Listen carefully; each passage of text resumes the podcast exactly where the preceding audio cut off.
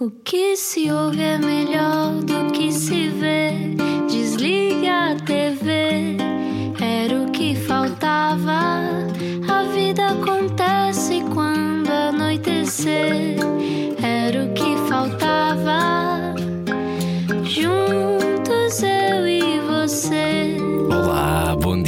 Não, boa tarde. Eu estou um bocado baralhado porque. Bom final de tarde. Eu estou um bocado baralhado porque estou com uma, alguma intenção de violência. Ah, e porquê? é? Porque eh, não havia lugares ao pé da rádio e eu fico com uma vontade assassina quando não há Portanto, estás com vontade de ires tu multar as pessoas. Sim. Ainda não se paga, toda a gente Será traz o carro para, para Lisboa, não é? Exatamente. Exatamente, portanto eh, estás aí em modo assassino Sim, hoje. mas as pessoas estão a sair embora, estão a ir para casa, estou neste momento no carro a ouvir a rádio comercial. Já ouviram Já Se Faz Tarde hoje eh, e agora ouvem um Era o que Faltava. Ficou mais um bocadinho hoje o nosso Diogo. Ah, já anunciaste quem era? Olha, então se é do Já Se Faz Tarde, há de ser quem? A Joana? Podia ser a Joana. Pronto. Podia ser Podia outra pessoa ser, qualquer. podia ser. Bom, só agora chegou à rádio comercial, radiocomercial.ol.pt para ouvir esta conversa depois. E hoje vamos a examinar com uma lupa. Explica-nos como se eu tivesse acordado de um coma. This is the way. Super Diogo Marona, vindo da Portela das Padeiras em Santarém. Começou na Rádio Piranha aos 15 anos e depois por mais umas quantas rádios de Ribatejo. Estudou no técnico, mas rapidamente largou a engenharia informática para brincar com os botões. Ganhou um casting para trabalhar na rádio comercial, esteve uns aninhos na Antena 3, mas em 2015, bom filho à casa torna e desde então apresenta o Já Se Faz Tarde ao lado da Super Joana Azevedo. Também fez televisão, como no curto-circuito, enquanto o primeiro papagaio cheio de vernáculo no cabaré da coxa. É professor, mestre de rádio e poderíamos dizer que o diafragma é a sua paixão, o da lente fotográfica e também o da respiração para ter este vozeirão. Mas já tenho aqui uma pergunta para fazer sobre este vozeirão. Mas ele tem outros dois amores também, é a filha Matilde e a noiva, Mia Relógio. Parabéns, Dioguinho! Ele vai casar! Eu queria ter aqui a marcha nupcial, mas não tenho, mas não faz mal. Tan, tan, Eu agradeço, eu agradeço por Tan, tan. Olá, Diogo. Olá, muito Como obrigado. é que estás? Eu adoro sempre as vossas introduções. Eu ontem estive quase para, para dizer: pá, não tenham trabalho a fazer aquela coisa que vocês fazem no início. Eu, adoro as vossas introduções, mas pá, não tenham trabalho comigo. Não há necessidade, não há necessidade de terem esse trabalho. Tu foste, tu a obrigado. introdução Assim. mais rápida que escrevemos, só para te dizer. Se calhar porque te conhecemos há muitos anos. Conhecimento. Oh Diogo, como é que tu estás, Diogo? Como é que tu estás? É um momento bonito na tua vida este que estamos a atravessar. Conta-nos. É. Já É, estou a pôr o é. tom das perguntas que tu dizes que às vezes são intensas. Sim. E vocês fazem perguntas complexas, profundas, e eu não tenho esse tipo de complexidade nem de profundidade, a maior Ah, parte das vezes. Não E, tens, portanto, não tens tudo, isso é o que tu dizes. Hum, olha, estou bem, uh, estou a temer um pouco pelas pessoas, coitadas, que não merecem mais uma hora da minha pessoa, depois de três horas seguidas, não é? Hum, mas estou, estou numa fase, estou numa fase feliz, obviamente, senão não teria, não teria, não teria pedido a mim em casamento, hum, e, e- e expectante hum, pelos, próximos, pelos próximos anos, ou na verdade pelo, pelo resto da vida. É isso, estou expectante pelo resto da vida. Sabes que eu, eu conheço-te há muitos anos, mas ultimamente conheci o teu lado romântico, porque tu sempre foste muito discreto. Mas é engraçado que tu não desististe nunca do amor. Quer dizer, houve ali, eu acho que houve ali uma fase em que se calhar desistia um pouco. Há duas, eu, eu acho que sempre fui romântico, eu, uh, acho que também sempre, sempre fui discreto e acho que ainda continuo a ser. Um, a diferença tem a ver, eu, eu podia ser muito mais, sei lá, eu, eu acho que a diferença tem a ver com a propagação das redes sociais e da forma como as pessoas uh, partilham demasiado a sua vida ou não, não é? E eu aí sempre tentei não partilhar demasiado da, da minha vida. Se calhar no, passado até o fiz mais, não tanto ao nível do romantismo, talvez, creio eu, mas a outros níveis. Um, mas há ali, uma, há ali uma fronteira que eu sempre decidi não, não atravessar, não é? Uh, mas acho, acho que às vezes há, há certas coisas que nós não podemos deixar de dizer às pessoas que aconteceram ou, ou sentimos tanto essa felicidade. E o feedback, por exemplo, desta questão do pedido de casamento foi tão intenso e tão bom. E de, pessoas dizer, eu, não vos conheço, mas é quase como se vocês fossem família ou porque vos ouço no podcast e, e gosto do vosso podcast e, gosto, e, e sinto que estou à conversa convosco numa mesa de café. um, e há pessoas a dizer, eu não vos conheço, mas senti isto como. uh, houve, houve duas, houve duas coisas muito giras. Pessoas a dizer que sentiam quase como se fizessem parte da família, portanto estavam muito felizes pelo que nos estava a acontecer. E tive, por exemplo, o caso da Rita Rogeroni, nossa colega, mandou uma mensagem deste: Estou tão feliz, tão feliz, tão feliz, parece que fui eu que fui pedido em casamento. eu Olha, achei mas aquilo tão engraçado. Eu acho que se calhar as pessoas também precisam de uma boa notícia e de repente é uma boa notícia. E é sempre inspirador uma história de amor, não é? Sim, e casar depois dos 40, Diogo. É, sabe- não, não tenho problema nenhum em casar Eu assim acredito, 40. eu, não, eu fico a acreditar que é possível. Eu já tenho 32. Claro é possível. Os meus amigos casaram todos aos 20 e tal, não é? Oh, É a primeira leva, não é? Eu também, eu também primeira casei, leva. eu também casei na primeira leva aos 20 e tal, e efetivamente, e agora vamos casar depois dos, depois dos 40. Eh, e a minha também já se casou aos 20 e tal, e agora vai se casar outra vez aos 40. Eh, mais que isso, se calhar, é poder colocar a questão e voltar a ser pai depois dos 40. Pode acontecer também, não é? Ahá! Queres voltar a ser pai? Eu, eu- eu- nós temos pensado nisso, sim. Pois claro, acho muito bem. Mas olha, estavas a dizer que ah, houve uma altura em que ainda hesitaste, ainda pensaste, não, eu não quero mais acreditar Sim. no amor. Como é que se dá a volta ao texto? Tu não consegues controlar isso, não é? Essa narrativa não é uma coisa que, por muito que tu queiras uh, ser tu a controlá-la, não és tu que controlas. E, e durante algum tempo, e eu acho que tu sabes, não é? Tipo, acho que na verdade a maior parte das pessoas na comercial uh, souberam. Dizer, eu tive uma relação, durou alguns anos, depois acabou, e eu depois tive ali uma fase em que me dediquei quase inteiramente uh, a ser pai da Matilde, por um lado, ou à fotografia, nessa altura tirei vários cursos, ou então ao ginásio, que foi a altura em que eu tive 13% de massa gorda no corpo, que era uma coisa que eu gostava de ter agora, eu agora devo ter 10 vezes mais, que é- acho que é impossível, mas mesmo assim acho que é o que eu tenho. Devo ter 130% de massa gorda no corpo. Sim, sim, Um, sim. Estamos todos, Diogo, estamos todos. É o Covid. quando nós, quando nós fechamos um bocadinho essa, essa porta, nós arranjamos outras coisas para nos ocuparem a mente e, neste caso, também em parte do coração. Um, e. E, e acabamos por eh, nos ir ocupando dessa forma, não é? Mas o. o- e, e- e- repara, eu sou, e tu sabes isso, Ana, eh, se calhar o Rui também já percebeu, mas eu sou muito racional. Uh, e, e, portanto, nós às vezes conseguimos ser mais, raci- mais racionais do que deveríamos ser, não é? E se tu quiseres mesmo fechar essa porta, tu consegues fechar essa porta. Mas há, há- há coisas que acontecem, há pessoas que aparecem na vida, há, há situações que nós vivemos em que pensamos não vale a pena ser racional aqui, se calhar ser racional aqui é só ser parvo, não é? E é óbvio que a partir do momento em que deixamos de ser racional, racionais e, e- e obviamente que eu abri outra vez as portas ao, ao sentir imensas sentir imensos sentimentos, não é? Como diria o Ricardo Um, e, e- e ao amor, é óbvio que depois abrimos a porta também a, a inseguranças, a, a- a momentos menos bons, porque também acontece. de- de- Depois temos que lidar com a nossa vida, com a vida de outra pessoa, e, e no, no nosso caso, às vezes, a vida de três pessoas, porque também temos a Matilde connosco, um, e, e- e, portanto, depois há toda essa, há toda uma série de coisas que, que, que vêm aí. Mas eu acho sempre, bem, para começar, não são assim tantas quanto isso, felizmente. E os momentos bons acabam, obviamente, que são muito, muito mais, acabam, obviamente, por. l- acabar com, essa, com esse pensamento de racionalidade que, que eu poderia ter de eh, não vale a pena não vale a pena ir por este ir por este caminho e portanto vale claramente a pena ir por este caminho sinto-me feliz eh, estou feliz e, e quero continuar assim durante muito tempo Sabes que quem ligar a rádio comercial pode achar que está a ter um AVC. Está a ouvir o Diogo há horas a falar sobre amor. Eu acho isto ótimo. Ó Diogo, eu nem queria interromper, Porquê que a mas há- Joana não mas há- fala? Porquê que a Joana está calada? A Joana está calada há muito tempo que a Joana não participa. Um, há esta coisa da, da vulnerabilidade, ser possível uh, apaixonarmos pelos outros, e há quem diga, há um, há um livro agora que diz que o amor, o amor acabou, é a agonia de Eros. E uma das coisas, eu, eu não acredito que tenha acabado, mas tem a ver com tu apaixonaste pelo mistério do outro e estás disponível para isso, não é? E não estás a tentar controlar tudo. Mas há uma zona daquilo que tu dizias que é o caminho do amor, que é um bocado aquela coisa que eu acho que quando já, já viveu outras relações antes. E há muitas pessoas que estão a ver esta conversa e se vão identificar ou porque se divorciaram, ou porque tiveram relações muito longas que terminaram, ou porque o Covid-19 também destruiu as suas relações, ou porque estão há muito tempo solteiros. Mas há esta zona de hum, eu acreditar que o amor é um caminho e que é uma escolha. Acreditas nisto? Achas que, que se escolhe todos os dias ser um bocadinho melhor? Lá está aquela profundidade e a complexidade que falamos, Desculpa lá. eh, Rui.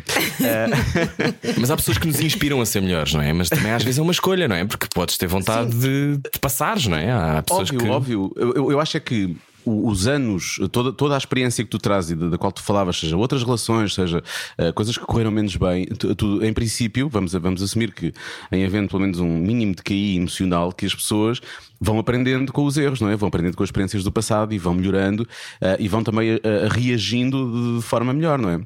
Portanto, nem, nem sempre acho, nem, acho que nem sempre é uma questão de escolher o caminho do amor. Claro que escolher o caminho do, do amor também é ser mais compreensivo, é perceber melhor as coisas, é, é- é ser mais calmo em algumas situações. É- tudo isso é o caminho do amor, efetivamente. Mas hum, No teu caso também ajudar com sessões fotográficas. pode ajudar. Por exemplo, se, não houver, se não houver condições, não há sessões fotográficas. isso é certo.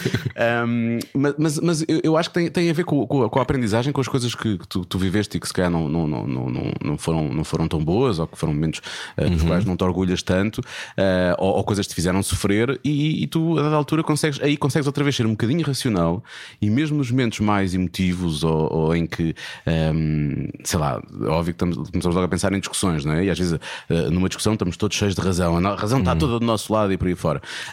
E às vezes é bom, é bom ser um bocadinho racional perceber, não? A outra pessoa também tem o seu ponto de vista e se calhar tem que tentar perceber se não é melhor encontrar um equilíbrio aqui no meio e um vai ter que ceder, o outro vai ter que ceder e vamos, vamos encontrar-nos ali no meio.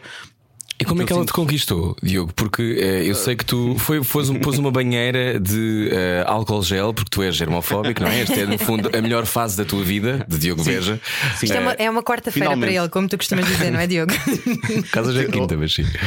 Não, mas isso foi- foi uma, coisa, isso foi uma coisa que eu disse uma vez à Ana quando isto começou assim, a ficar mais sério. Eu acho que não havia ainda, não tinha havido sequer quarentena, mas as pessoas já estavam a começar. eh, Foi em fevereiro do ano passado, acho eu. Portanto, já havia uma coisa na China e depois já estava a começar a chegar a alguns países da Europa. E eu provavelmente- a continuar a abraçar Diogo Beja. e no, no outro dia foi assim, assim, foi assim. Foi quase, foi de lado. Foi quase. Foi Ai, que quase, sonho foi quase. desinfetar mesas, não é? mesas de mistura. Ai, que bom desinfetar os botões. Mas não, E, a- e a- e a Ana perguntou-me: então como é que tu estás a lidar com isto? E eu disse: ah, perfeito, para mim é uma quarta-feira. E era também uma terça ou coisa assim. Porque eh, de- eh, entrámos no, no plano daquilo que eu sempre fui, não é? De ter preocupação com os germes e com não sei o quê. Eh, e de, e de- de- de- eu era gozado na rádio, chegava uma encomenda, eu abria a encomenda, lá ia eu lavar as mãos. E ela dizia: ah, vai o Diogo outra vez lavar as mãos. Eu tipo, pá, é perfeitamente O, normal. o Diogo, durante depois- o programa, não toca no telemóvel, porque cada vez que toca no telemóvel, ele desinfeta o telemóvel e as mãos. não é, o Diogo? Sim, como, como o telefone é aquilo que nós mais tocamos e que trazemos ao pé da cara, eh, eu parto do princípio, desinfeto de vez em quando, mas não o desinfeto muito, então eu desinfeto sempre as mãos antes de lhe tocar e não o pôs em lado nenhum. Ai, que sonho. Isto é um tema que é um sonho. como eu faço, emissão, eu faço emissão de pé, então tenho o telefone no bolso das calças, não é? desinfeto as mãos e pego no telefone. Mas Desinfeto são as sempre tuas de- calças. O quê? Mas são as tuas calças. Mas o ar pode estar contaminado.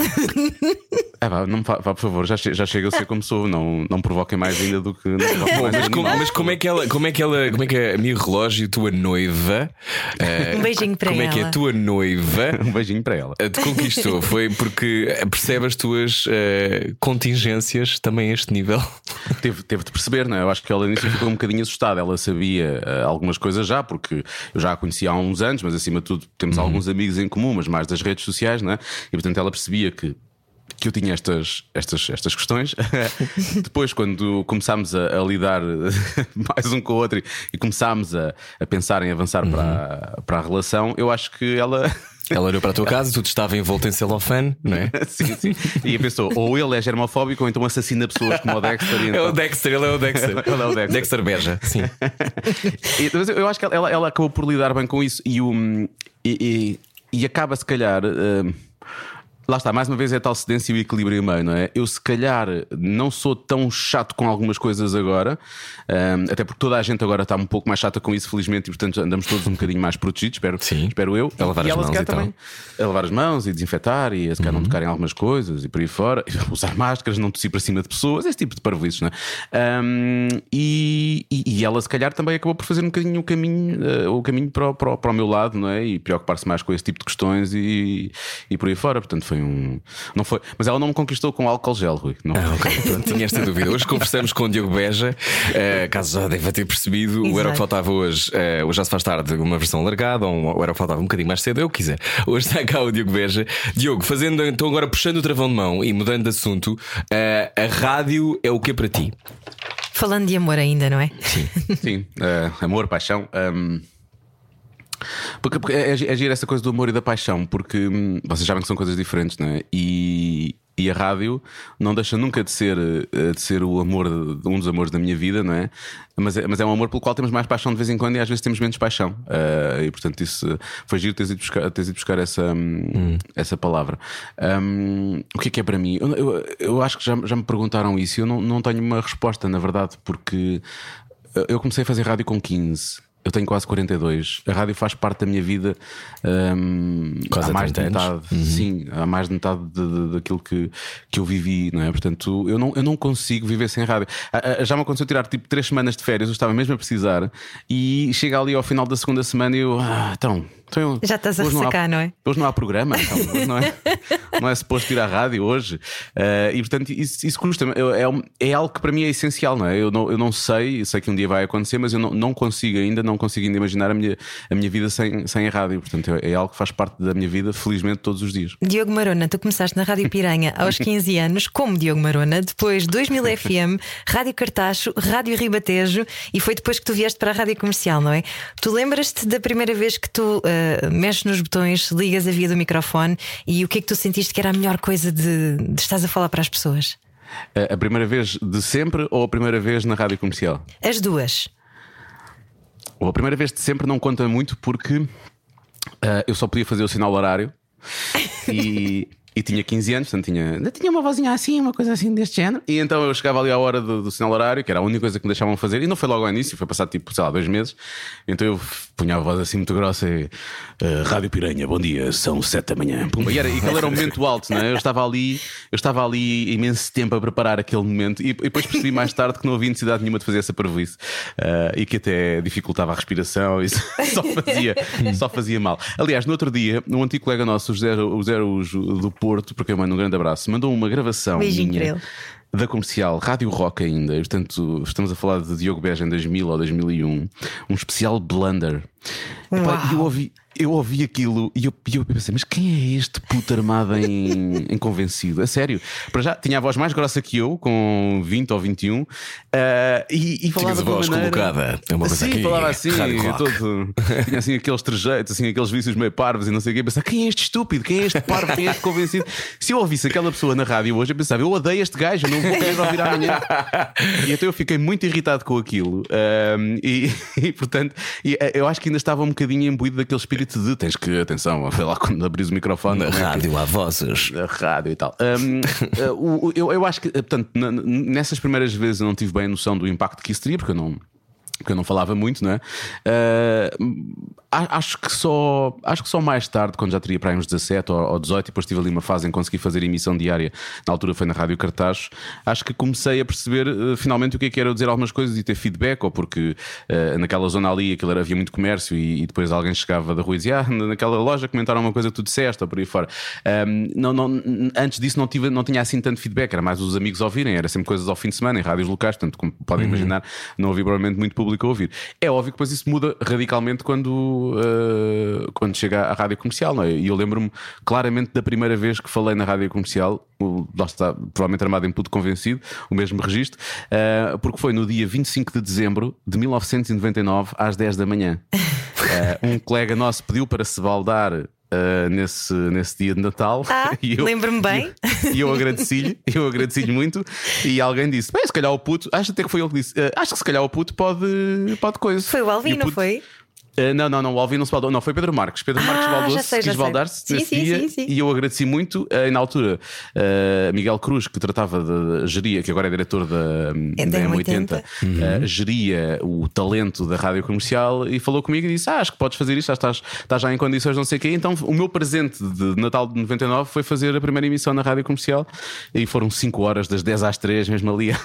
Epá, aquilo é que foi abrir os presentes contigo. Foi o Miguel Cruz que te pediu para mudares de Diogo Marona para Diogo Beja?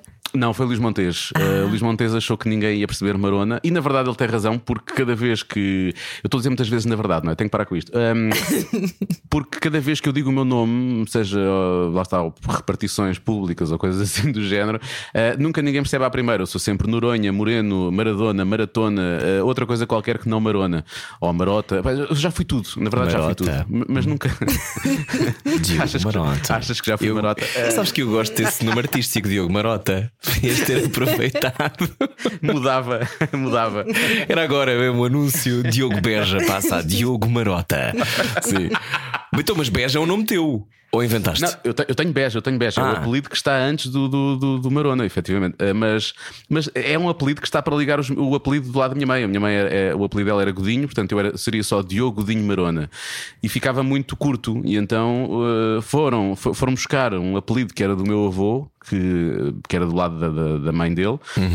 E portanto juntou-se o Diogo Godinho Beja Marona. E portanto o Beja faz parte do nome, efetivamente, e foi o nome que veio. Beja é um bom nome, eu acho, para a rádio. É? Diogo Beja. Porque dá para abrir a A no fim. Beja.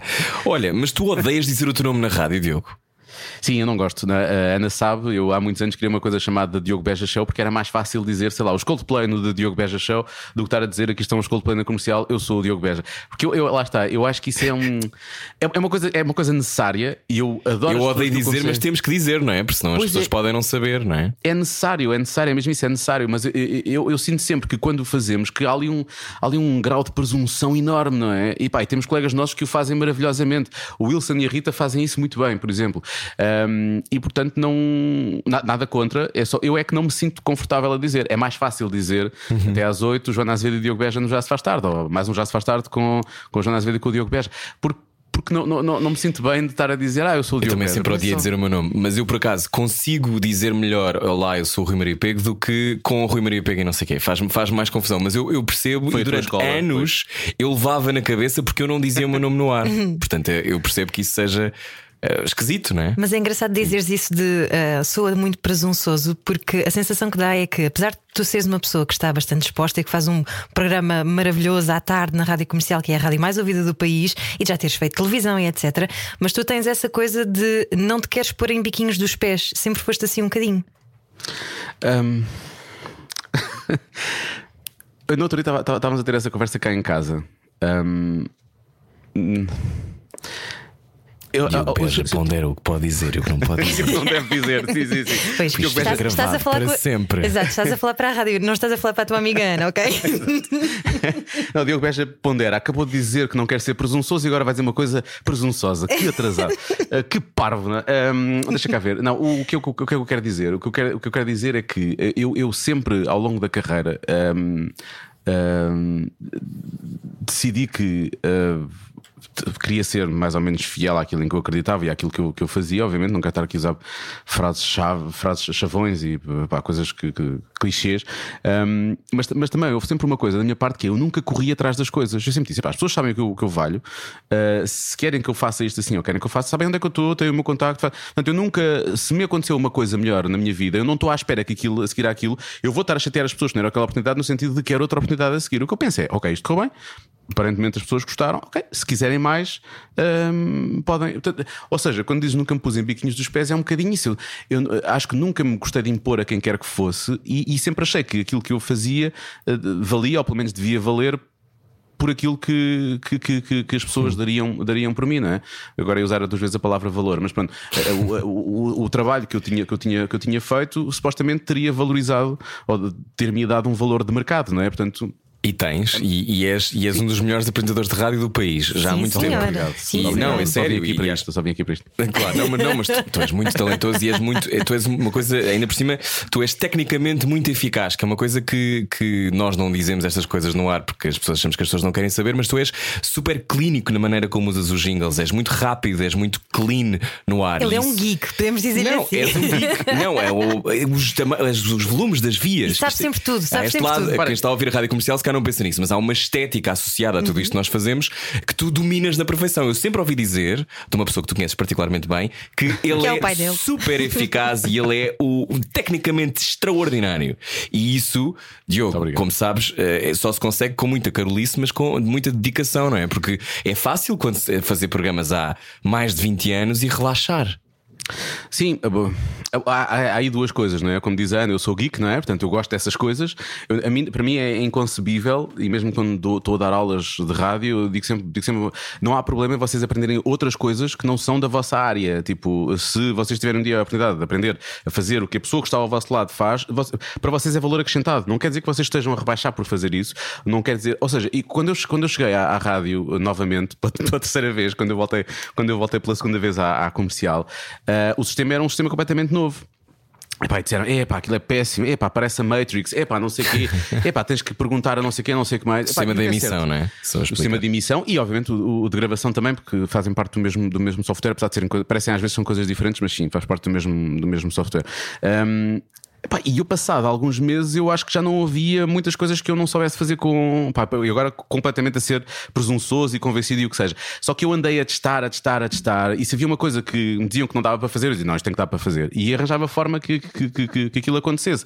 Ahm, e- e e testava. E se havia uma coisa que- que falhava, eh, aquilo falhava por alguma razão específica. Ou então só quando estava a acontecer outra coisa, ao mesmo tempo estava a acontecer aquela. Mas isto é, é como eu era puto, também queria ser detetive, isto é um bocado ser o house do- do- do- da rádio. é Mas lidas bem com os teus erros no ar? Ah, nem sempre, se se estiver a acontecer, é uma coisa pá, que é tão ridículo, tão ridículo que eu acabo por morrer e a Joana brinca com isso e eu brinco também, é óbvio, não é? Mas se é uma, Tipo uma dizer Bradley técnica- Cooper.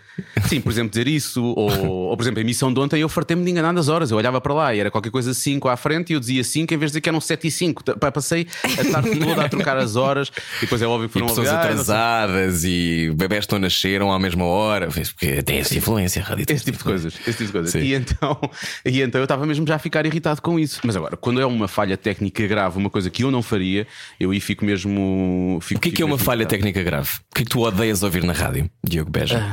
É óbvio, ninguém gosta de ouvir brancas, não é? Mas há uma coisa também aí que é quando eu faço uma branca, eu assumo a branca. E portanto, a partir do momento em que estamos sem, sem som há 3 minutos, há 3 minutos, há 3 segundos, 3 minutos seria grave. Hum, já alguém teria resolvido em princípio. Hum, Sim. Seria uma morte segundos, mesmo.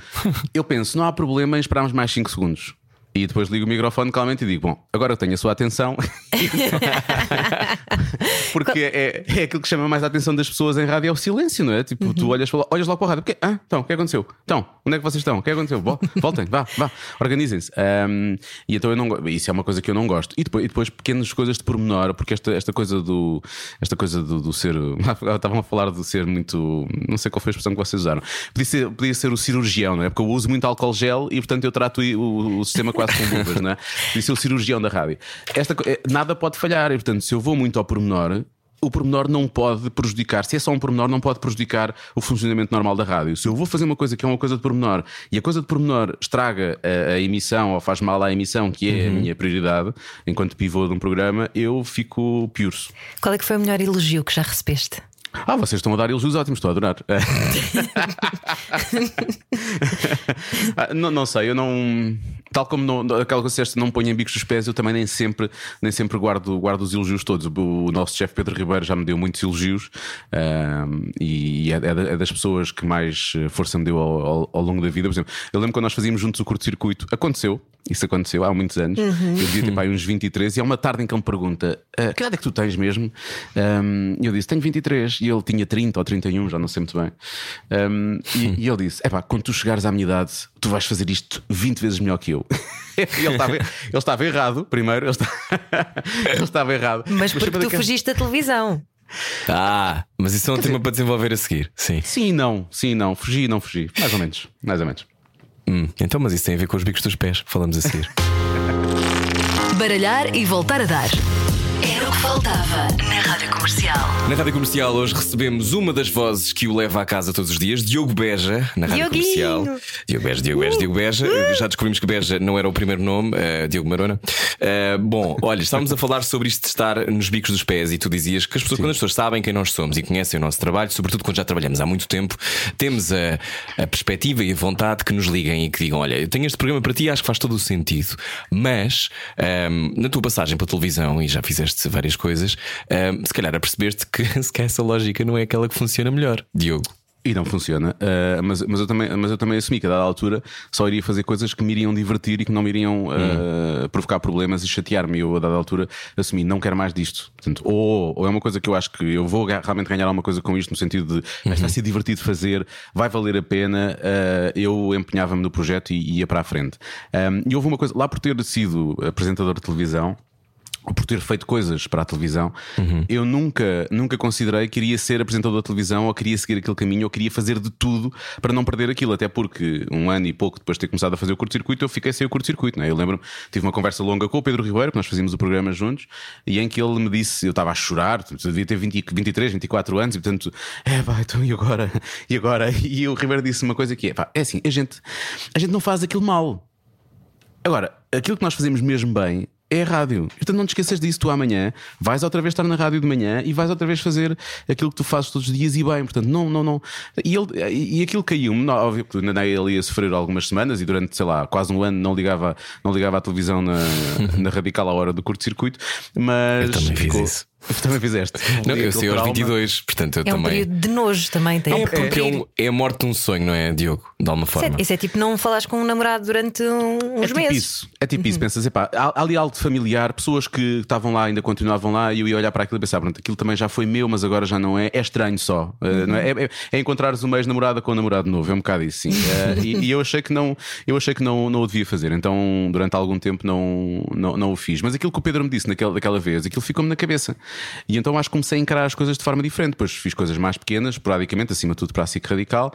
Depois consegui fazer umas coisitas assim um bocadinho maiores. Na altura foi assim, acho que o que eu fiz assim mais relevante. O Ai os Homens, fizeste o Ai os Homens. Fiz o Ai os Homens, eu era, o- eu era o Hércules, quando tinha 3% de massa gorda, precisamente, há muito tempo. Ah, e, e foi o Belo trabalho no Ai os foi o Homens, primeiro. Sim, só fui uma vez à piscina. Ah, mas o- foi, foi o primeiro da Voice, que nem era da Voice ainda, era a Voz de Portugal, em que eu fiz a sala vermelha. Ah, Ah, sim. Foi a única coisa assim para que eu me lembro assim mais A sensação que eu tenho é também, depois já vamos todos fazendo um bocado as mesmas coisas. O curto-circuito, também fiz o da Voice. Também não há muita coisa. Também- não é? Não é isso, a questão é um bocado essa. Olha, até podemos ir a esse tema que é Portugal tem um, tem um mercado pequeno, então em rádio ainda mais pequeno tem, não é? E tu, e tu que adoras talk shows americanos, deves Ah, fiz- ficar com o coração partido. Claro, fizeste o, o The Diogo Beja Show já cá, mas depois também foste para outra rádio. Uh, vocês têm-me contextualizar, eu não estava cá na altura, aliás, devia ter para aí 15 anos, uh, mas quando, quando estavas na rádio comercial, tu sais porquê? Porque precisavas de, de experimentar outras coisas, é importante sair de casa. Hum, sim, pois dói muito, não é? Eu, eu saí por duas vezes e doeu muito das duas vezes. A primeira vez foi eh, em 2001, se eu não estou enganado, porque eu fazia emissão ao fim de semana e eu queria mais, então de- deram-me. a- O Luís Montes, na altura, deu-me a oportunidade de fazer emissão diária, que era uma coisa que eu queria, precisava de evoluir. Era o meu trabalho já, já estava assumido que era o meu trabalho e, portanto, eu queria, eu queria aperfeiçoar, não é? Queria fazer, fazendo mais, tu ficas Dar o melhor, salto, em é? princípio. Sim. Um, e portanto fiz isso. E, e depois, da segunda vez, quando fui, um, na verdade foi porque o teu pai. Um, uma pessoa bastante uh, assertiva uh, e de quem eu gosto muito, há que dizer, uh, pá, já me tinha convidado uma série de vezes. E eu acho que ele fez ali um ultimato. Ele disse: Ó Diogo, não te, volto, não te volto a, convidar. Este é mesmo o último convite que te faço. Portanto, não- e, ele, e ele reuniu as condições todas que nós tínhamos na altura falado. Ele conseguiu reunir e disse: É assim, ou aceitas agora, ou, ou então vamos, vamos esquecer isto. E, e na altura eu estava com vontade de fazer outra vez manhãs. que, pá, não, não percebo esse, esse desejo estúpido de acordar às 5 e meia da manhã. Nunca percebi porque é que eu estava com vontade de fazer isso. Um, e aceitei, efetivamente. Um, o teu pai é. E, o- e e e o Pedro, obviamente, o Pedro Ribeiro não, eh, não ficou chateado, também não terá ficado feliz da vida, mas não ficou chateado. Disse: vai, vais trabalhar com o meu mentor e, portanto, eu fico contente por isso, porque foi, ele foi o meu mentor, portanto, vai agora trabalhar contigo também e tu vais ficar melhor por causa disso. Um, e porque e eu sei, eu sei que o. eu- Ele disse: Eu sei que o Rui Peco tem um, tem um carisma e um, um certo, um certo magnetismo especial e, portanto, eu percebo-te. E, portanto, eu lá fui, eu lá fui trabalhar com o teu A minha pai. mãe também concorda. A minha mãe também concorda com isso. Mas acredito vezes, que sim, acredito que sim. mas às vezes crescer dói, era o que estavas a dizer. Dói, eh, dói porque eh, lá está, é a tal coisa de abandonar a casa. Por mais voltas que eu tenha dado ao longo da minha carreira, a minha casa sempre foi aqui. O melhor, o, o melhor corredor por onde eu alguma vez passei ou por alguma vez entrei é efetivamente o corredor da rádio comercial, que é um corredor com uma história imensa e que está recheado de caras, hum, creio eu que uma parte das vezes felizes e que me fizeram bem ao longo da, da minha vida e com os quais eu tenho hum, uma certa hum, intimidade, cumplicidade, e, e isso é uma coisa que. hum, eu não podia esperar que a minha segunda vez na- na- do outro lado, hum, e reparem como agora pareço um Marco Paulo a falar sobre o para a TV. Eu estive a ouvir isso hoje. Sim. Foi- foi com a tua mãe, precisamente. Exatamente. E a minha mãe sempre aquele tentar que ele não dissesse o nome e ele querer, sem querer dizer. Marco, não quase dizer nomes. Cristina não, não, não, mãe. Eu não quero dizer nomes. Depois chamou Cristina a tua mãe. Curioso, que, nome, que, que coincidência de nome. Ahm, Muito parecido. E, eu, e eu não podia esperar, mas eu achei que ia esperar que, que- que a, a- a relação de amizade que eu, ou que eu tinha conseguido da primeira vez que tinha estado do outro lado fosse exatamente igual à, à segunda vez. Eu esperei. Mas isso não aconteceu. E portanto, para mim, tornou-se um ambiente. E as pessoas com quem eu tinha, se calhar, mais ligação também não estavam à hora que eu estava na rádio. Ou seja, houve ali uma série de coisas, de condições que estavam reunidas da primeira vez que eu lá estive que não se reuniram da segunda vez. Ironicamente, de uma das vezes que eu fui almoçar com o Pedro Ribeiro, nós, curiosamente, eu já lhe disse isto, nós almoçámos mais vezes quando eu trabalhava do outro lado do que quando eu trabalho agora eh, com ele. Um, e, e uma das vezes que eu fui almoçar, ele disse: Entra, entra, pá, para o carro aí, entra a ver o pessoal, está ali quase toda a gente, não sei o quê. E ele, ele achou aquilo, e acho que foi nessa altura que ele começou a pensar, deve ter sido pá, um ano e meio antes ou dois anos antes de, de- de eu voltar. eh, eu entrei ali e parecia que eu nunca tinha ido embora. E essa é a diferença. Uau, é isso aquela, tão é-. É, é. eh, e- e é- porque ele, ele, ele saiu, nós fomos almoçar e disse assim: Epá, parece que nunca foste embora.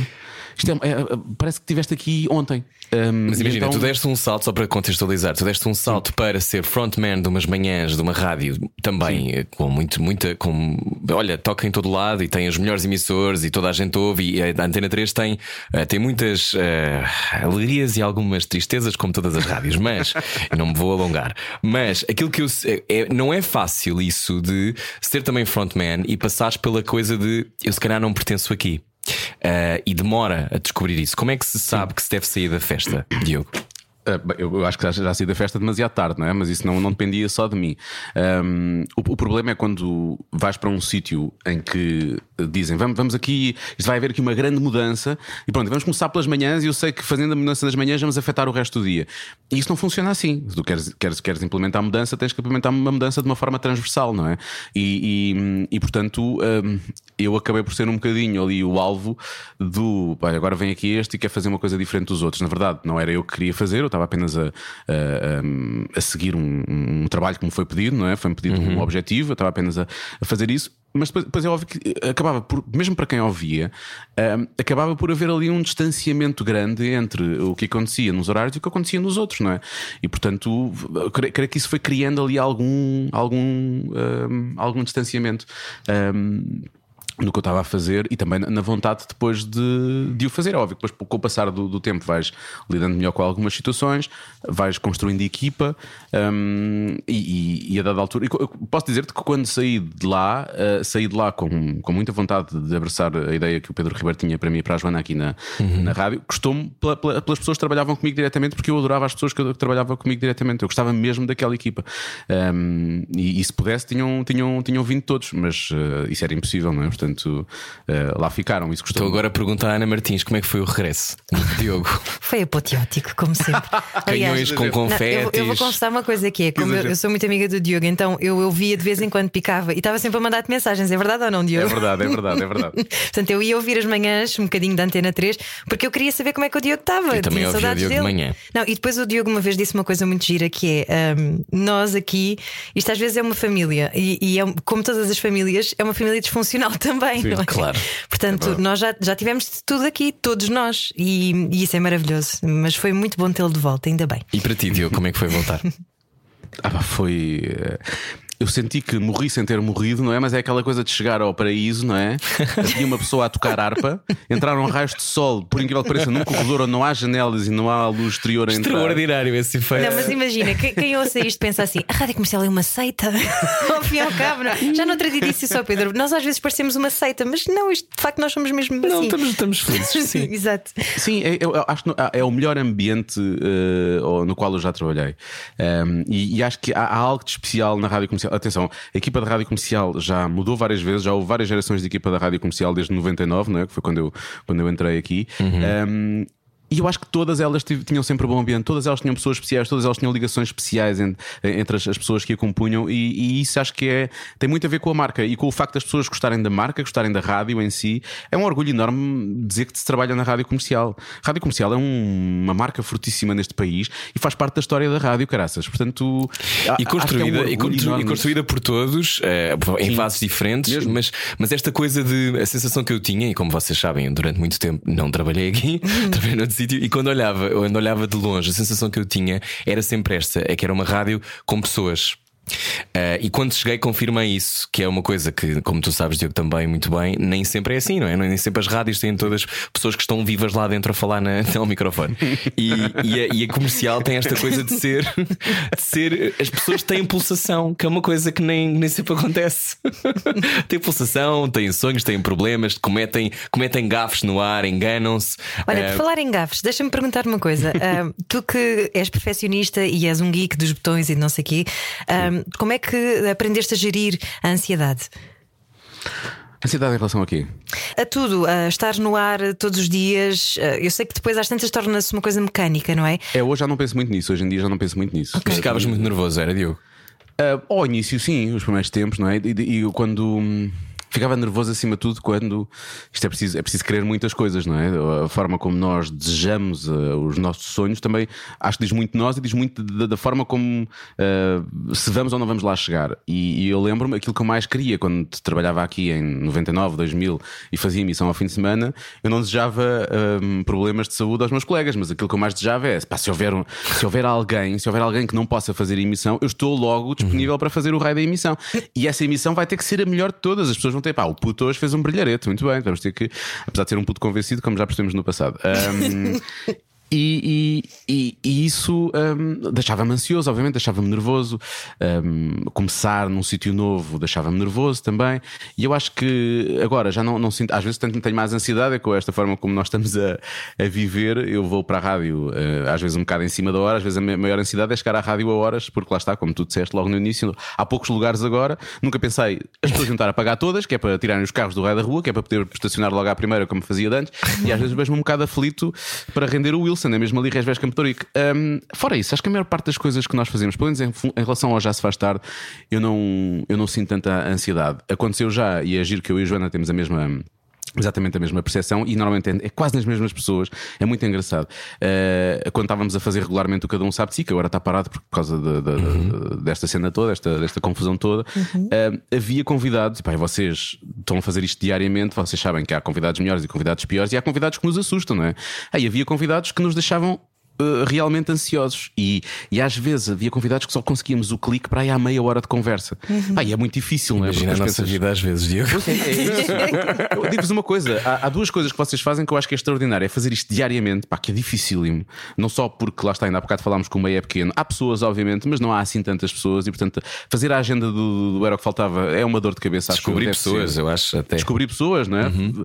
E depois, e, e, a outra coisa é fazer isso um, diariamente em altura de pandemia, como vocês fizeram durante o último ano e consegui que o programa cresça, mesmo não havendo ali, eh, porque cria-se muitas vezes, quer queremos, quer não, quando estamos no mesmo estúdio, há um olhar, há uma piada, percebes como é que a outra pessoa sorri ou ri. Há química. Percebes, é há química e tu percebes, consigo pegar nisto e consigo ir por aqui, ok, já passou, está tudo bem, já não, não tenho stress, já percebi que isto está no papo.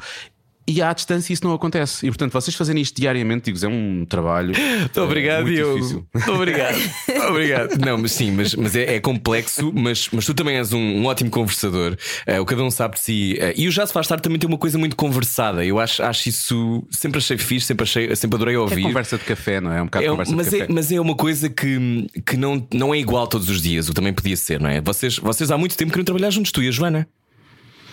Um, nós, nunca, nós tínhamos trabalhado juntos há muitos anos, mas não diretamente no, no Rock Report da comercial Rádio Rock. A Joana escrevia e eu de vez em quando apresentava, muito de vez em quando. Uh, era sempre então... sobre Nickelback.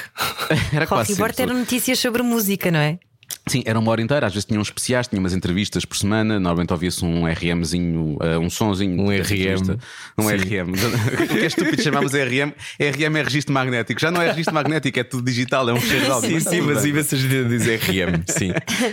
Então, tínhamos, o, tínhamos, o, tínhamos entrevistas, tínhamos esse tipo de. E a Joana escrevia para, para o Rock Report e, portanto, trabalhámos só juntos nessa, nessa altura. E, obviamente, que nos conhecemos desde essa altura, desde 99, mas trabalhar juntos diretamente nunca tinha acontecido. O que eu acho mais giro no meio disso tudo foi um, eu achar que nós éramos diferentes e eu pensei, diferentes uh, em termos de personalidade.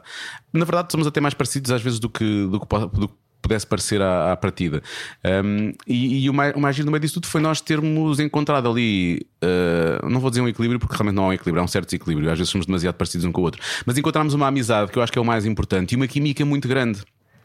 Mesmo agora à distância, eu acho que já conseguimos lidar uh, com isso, já, já lá vai quase um ano, não é? portanto já conseguimos lidar com isso. Uhum. Um, e é muito difícil, o já... que vocês conseguiram fazer também, não é? É super à difícil. À distância, ufa. Sim. O início com os dois em casa foi pior ainda, porque havia um atraso maior. E, uh, eu, eu estando em estúdio, a Joana estando em casa, o atraso é mais, é mais, é mais curto uh, e, e, e, a qualidade de som. Há uma, série, há uma série de fatores, o conforto de escuta, nós ouvirmos bem e por aí fora. Há uma série, há uma série de coisas que, que acaba por condicionar o, o, o que nós fazemos no ar.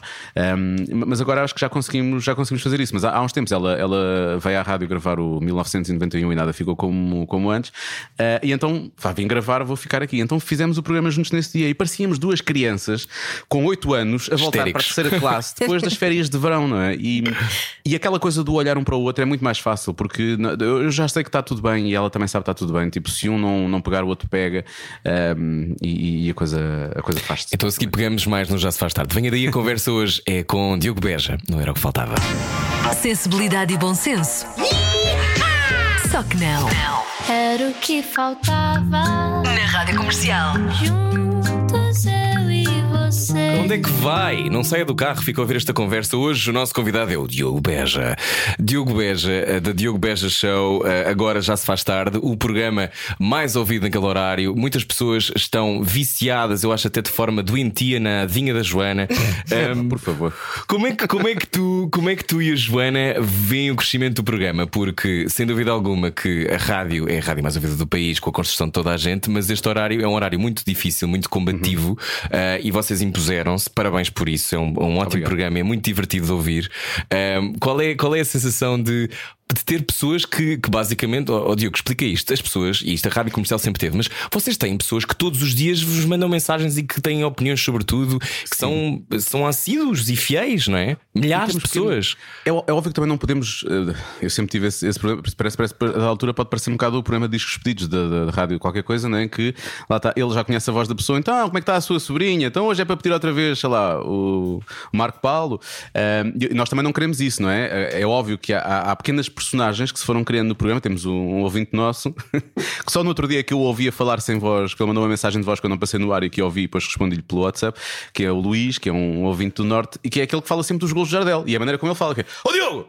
Não sei o quê", E, aquele- e as pessoas, aqueles já, há pessoas que já o imitam, que eu acho isso muito engraçado, e, e, e, aqueles, e, ele já, cada vez que fala, ele tem que pôr os gols do Jardel da época 99-2000 em algum lado, aquilo já faz parte da. da- E, e isso é muito engraçado, ou como por exemplo adivinhas que foram, tiveram respostas completamente ridículas e que pass- passaram anos e as pessoas continuam a, a- a- Desde o início houve alguém que começou a dizer rissóis de carne. De vez em quando aparece alguém a dizer: Ah, a resposta a isso é claramente rissóis de carne. Isso é uma coisa que já tem quase seis anos. Ainda, ainda, as pessoas ainda falam sobre isso.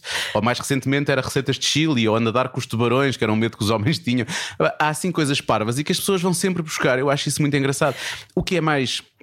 O que é mais difícil é, primeiro, rádio é muito, e vocês sabem isso, é muito a confiar, a repetir e tentar criar essa familiaridade e essa intimidade com as pessoas. E rádio é intimidade, efetivamente. Hum, o problema é. Uh, às vezes uh, não ceder à vontade de ok, isto não está a resultar, vamos acabar, vamos mudar, vamos fazer aqui qualquer coisa. E, e- e aí uh, vou, vou dizer uma vénia enorme ao Pedro Ribeiro que se manteve fiel à, à imagem que ele teve na cabeça dele, à, à, àquilo que ele, que ele, que ele viu e que achou que, que poderia resultar e, e lutou, lutou sempre por isso e, e deu-nos sempre esse espaço. E é óbvio que houve ali. Uh, o início não foi fácil, acho que o primeiro ano não foi fácil. Já depois tivemos ali uma fase complicada, uh, mesmo em termos de números, e era preciso dar a volta. E nós fizemos isso entre nós, um, decidimos uh, remodelar algumas coisas no programa, uh, executar de forma um, excepcional, não, não falhar nunca, tentar combater ao máximo aquilo que achávamos que podíamos combater. E o que é certo é que passado tipo, 3, Tu 6 começaste a meses. usar roupa mais justa também, não é? Muito mais justa, muito mais justa. e de vez em quando lançava assim um.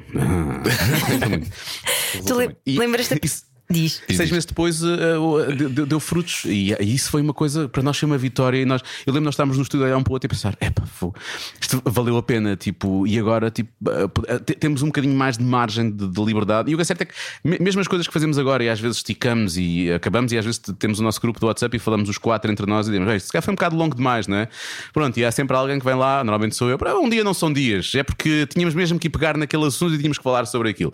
Ahm, e, e, portanto, nós próprios também sempre tivemos um bocado esse autocontrole e tentamos ter esse autocontrole. E todos os dias é diferente, não é? Isso é sempre. E todos os dias é diferente. Há- há- há- às vezes há coisas que, ontem, por exemplo, obviamente que a dada altura ouvintes falaram do, do meu noivado e, portanto, perdemos ali algum tempo na adivinha a falar de noivado. Depois, a dada altura, a Joana Azevedo decidiu revelar que tinha musicado uma vez um poema de Florubela Espanca. Tivemos ali quase dois minutos, e os ouvintes, a tentar convencer a Joana a cantar e ela cantou, efetivamente, para mal dos pecados de toda a gente.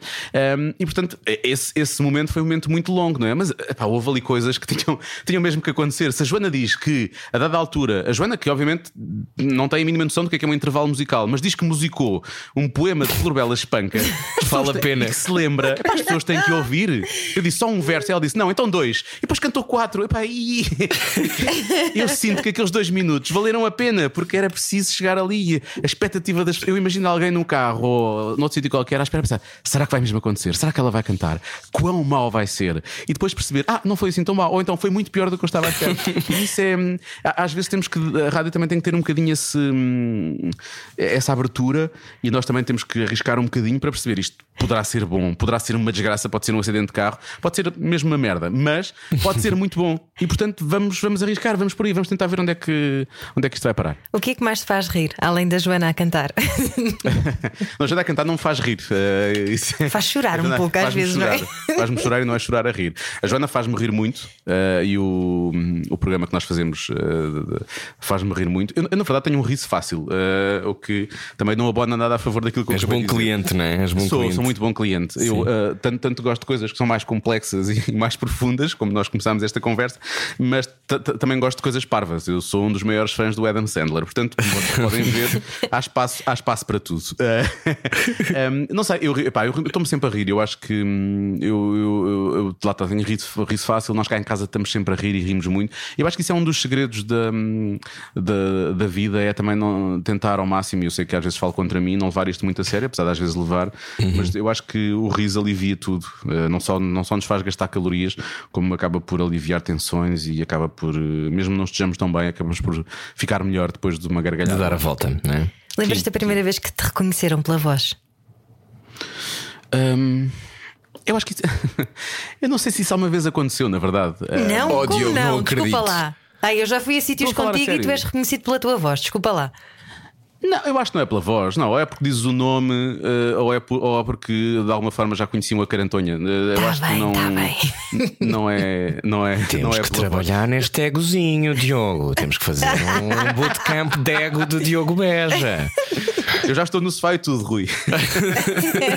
Vai ser outro programa que é o Diogo Beja. Ligamos, o Diogo liga para sítios a ver se as pessoas sabem quem Aliás, é. espera aí, que ainda não falámos disto. tu tiveste uma banda e eras tu que cantavas, Diogo. Conta-nos lá isto. Tens uma banda cantar de quê? também.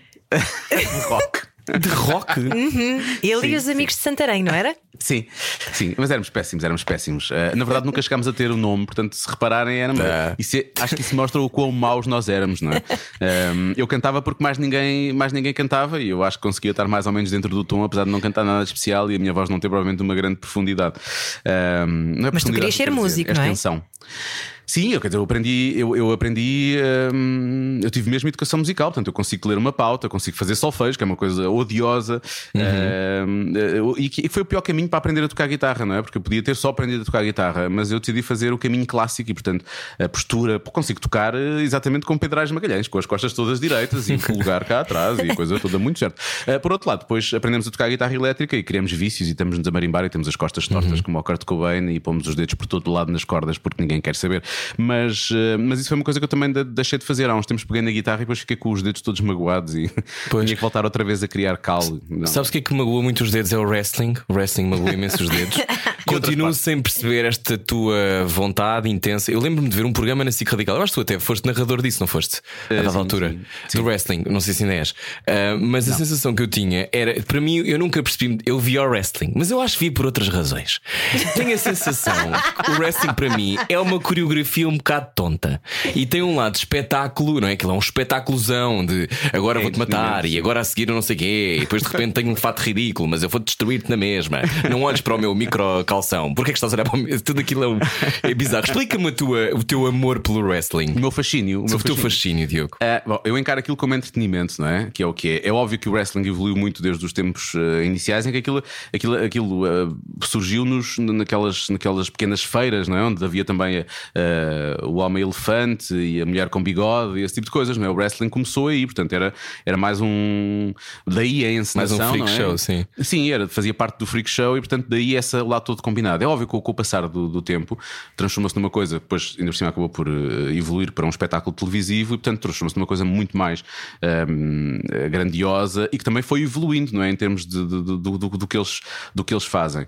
Ehm, hoje em dia tu podes Eles ser um batem ótimo. uns nos outros ou não? Eu nunca percebi. Sim, há, há- há coisas que sim, obviamente, e aquilo tem sempre, tem sempre um risco associado e tem sempre, obviamente, alguma dor.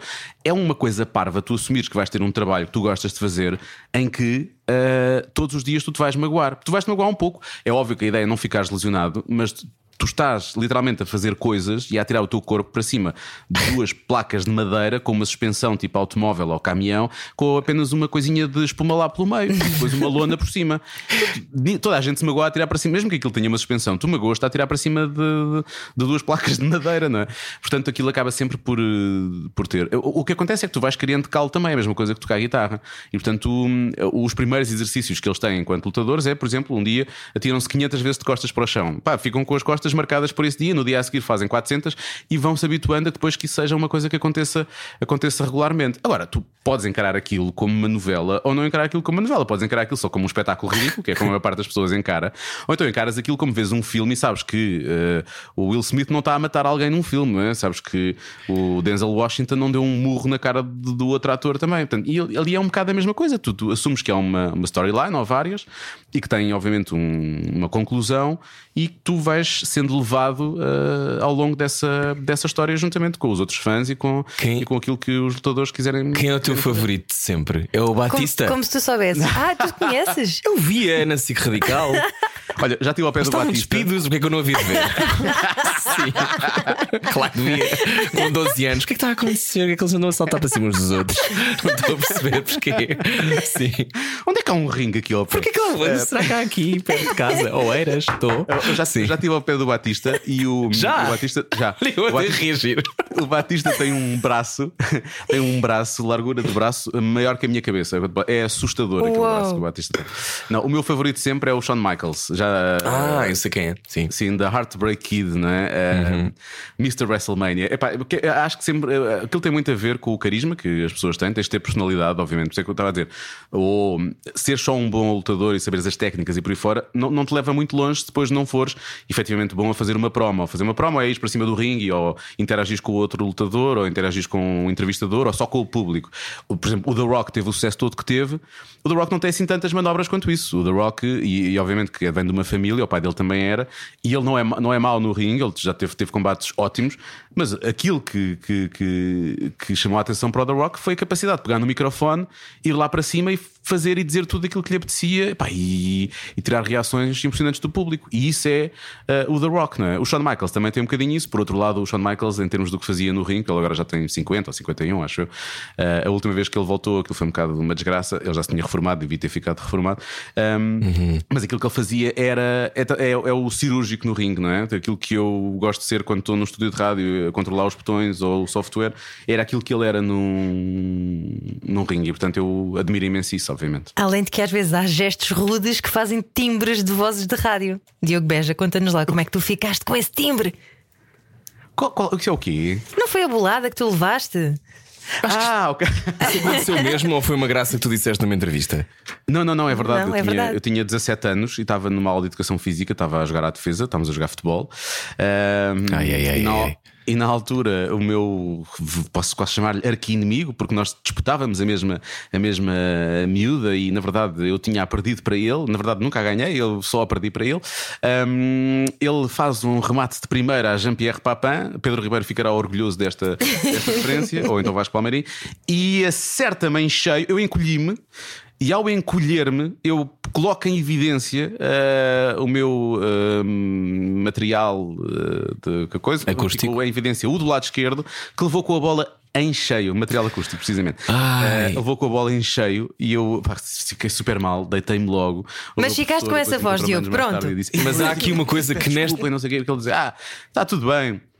Tu numa Queres uma entrevista massagem? disseste. Não sei o quê. Queres uma que massagem? Já estou mais entusiasmado. Diz. Ele disse-me.